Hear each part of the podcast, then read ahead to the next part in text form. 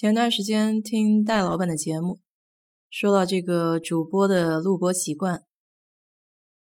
他说的还是挺有道理的哈。比如像我平常的节目，我需要准备这个文稿，那么一般大致要花的时间就是两到三个小时。所以今天我想尝试一种新的方式，就是列个大纲，看看你们的感觉是怎么样的。这期节目呢，我想来说一说我以往所经历过的一些老板吧。这也是有一段时间没有聊跟工作有关的话题了，看看我们之间能不能找到一些共性。从二零一二年的秋天开始工作，到今年算起来的话，我已经工作八年了，一共有四任老板。实习的时候，我的老板是个爱尔兰人。但真正带我项目的是一个意大利的小伙子。这个爱尔兰的老板呢，他人非常有意思。他的专业是做岩石方面的，所以他有一个实验室。有一天，他就特别神神秘秘的，然后带我到他的实验室去。在一个隐秘黑暗的角落，他呢就小声的对我说：“我来告诉你个小秘密吧。”原来那边藏着他特别珍爱的一个 espresso 的咖啡机，因为像他们做这个岩石的实验室里面是不允许带这种饮料啊、吃的东西的。这么好的东西一般都是自己独享的嘛，所以他告诉我这个秘密也算是把我当做自己人了吧。我这个爱尔兰的老板呢，因为在壳牌工作已经有二三十年了，所以他整个人的工作状态呢都是属于比较放松的。那这个意大利的人呢，就不太一样了。毕竟他还很年轻，所以现在正属于事业的上升期，非常喜欢在我们公司内部做做报告啊，然后发表一些文章，算是一个比较活跃的人物吧。那我这个爱尔兰的老板喜欢我到什么程度呢？就是我跟这个意大利人不是一起做项目吗？那他准备把我们俩做的项目呢，发表一个文章。我这个爱尔兰的老板，就是为了生怕他把这个所有的好处都挂在自己的头上，所以特地当着我的面，然后跟他说，他写的这个文章必须要把我的名字也得挂上去，不能够只写他一个人的名字。像这样公平公正的老板，我们只能说是遇到了，一定要好好珍惜。实习呢，一般一共只有三四个月的这个时间。但在这短短的几个月之内呢，我跟他们相处的还是非常愉快的。因为处于这个科研实验室嘛，所以整个工作氛围也算是没有压力。同事之间的关系也是属于互帮互助，非常友好。真正工作了以后呢，是到项目组，就不是在这个科研实验室了。所以整体上的节奏是不一样的，节奏要比这个实验室要快很多。然后呢，这个竞争的压力也是相对要大一些。不过我一开始呢，其实还是挺不错的，因为一开始所在的那个组，我的这个老板手底下只有我一个人，然后他自己还有单独的项目经费。总体上来说呢，他没有压力，我就没有压力。这第二个老板是丹麦的女老板，欧洲的女生一般都有男性化的倾向。在工作里面呢，就更加是雷厉风行的状态。他自己是个博士，所以他对自己要求蛮严格的，每天都工作到比较晚的时间。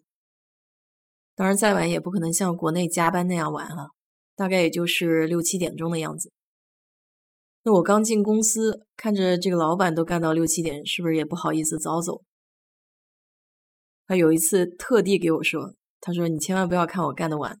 那是因为我来的比较迟，所以你不用按照我的时间表来。因为我们俩坐同一间办公室嘛，啊，早走啊，晚走啊，这些都很明显。那他这么给我说了以后呢，我心也就放下了。刚开始工作那第一年呢，是非常轻松的，到点去锻炼，到点下班，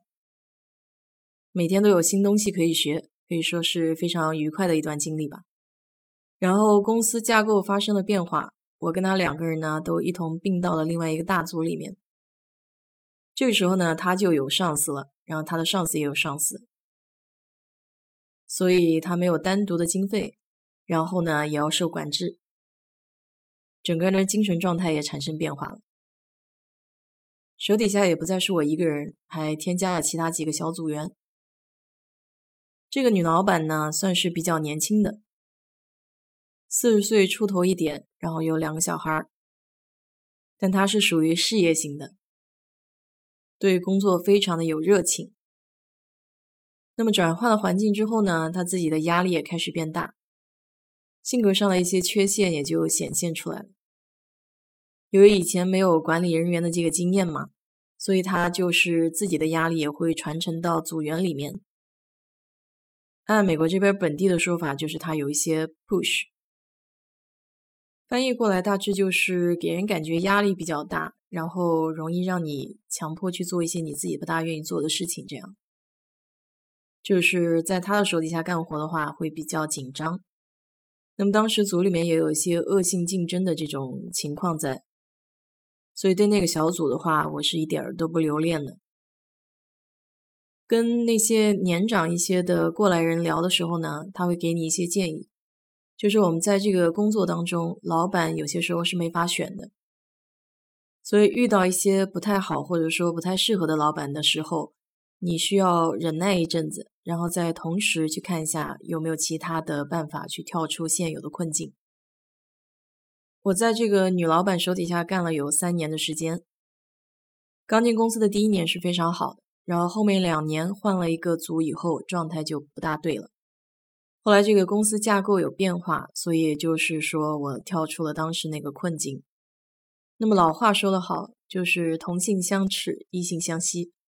放在这个工作的环境氛围内呢，你仔细看一下，确实好像还有点道理。公司发生变动以后，我又换了一个老板，然后这个老板是加拿大人。在壳牌待了也有三十多年，去年他退休了，然后在壳牌一共待了有四十一年，所以在管理经验上，这个加拿大老板跟以前的丹麦女老板比起来的话，要丰富很多。我这个加拿大老板的兴趣爱好非常的广泛，他喜欢园艺，喜欢唱歌，喜欢骑摩托车，还对红酒很有认识，所以平常你跟他聊天的时候呢，这个话题是不会缺的。我跟他有一个共同话题，就是关于自驾游方面。他还经常会调侃我，就是暑假一到的时候，他就会说：“你是不是又准备到哪里去开车啦？”年轻的时候，他开着自己的摩托车，也在美国境内基本上把这个五十几个州都逛遍了。他对我也算是关照有加的，就是比较好的项目啊，然后包括年底的这个评分都是相当不错的。他这个人比较有原则。然后属于比较严格的，然后在工作的范畴之内呢，他是属于有自己条条框框的人，对很多事情都是一丝不苟，所以只要你在他的这个框子之内不出大错，那基本上对你都是还挺好的。他还经常会开一些玩笑，就是加拿大人比较幽默嘛，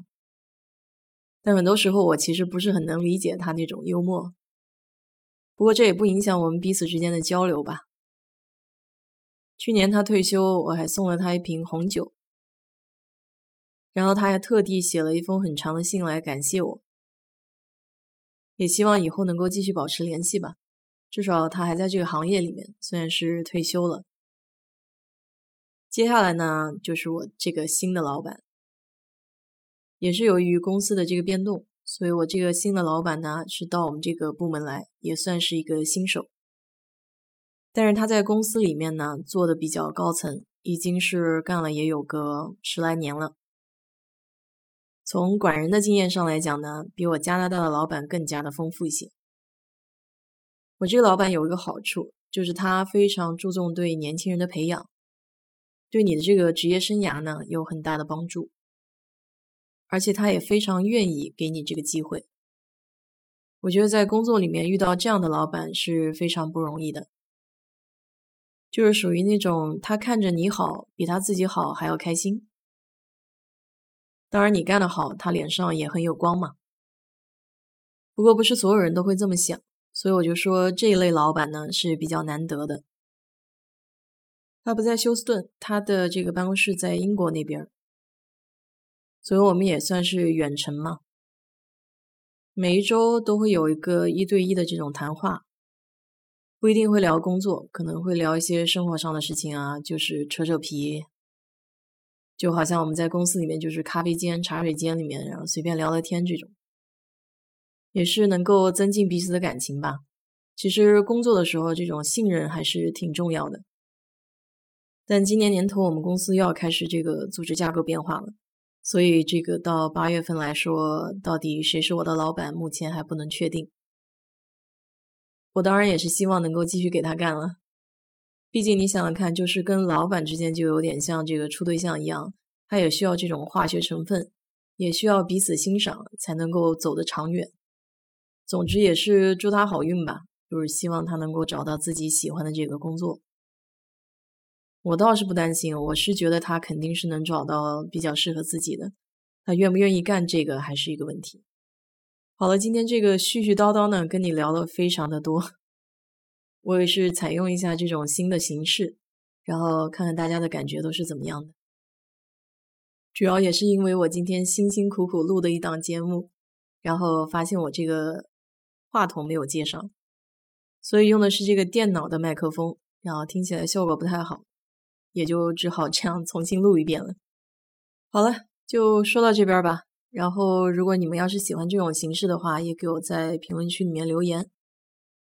多多给我提点建议，然后我也可以学习学习。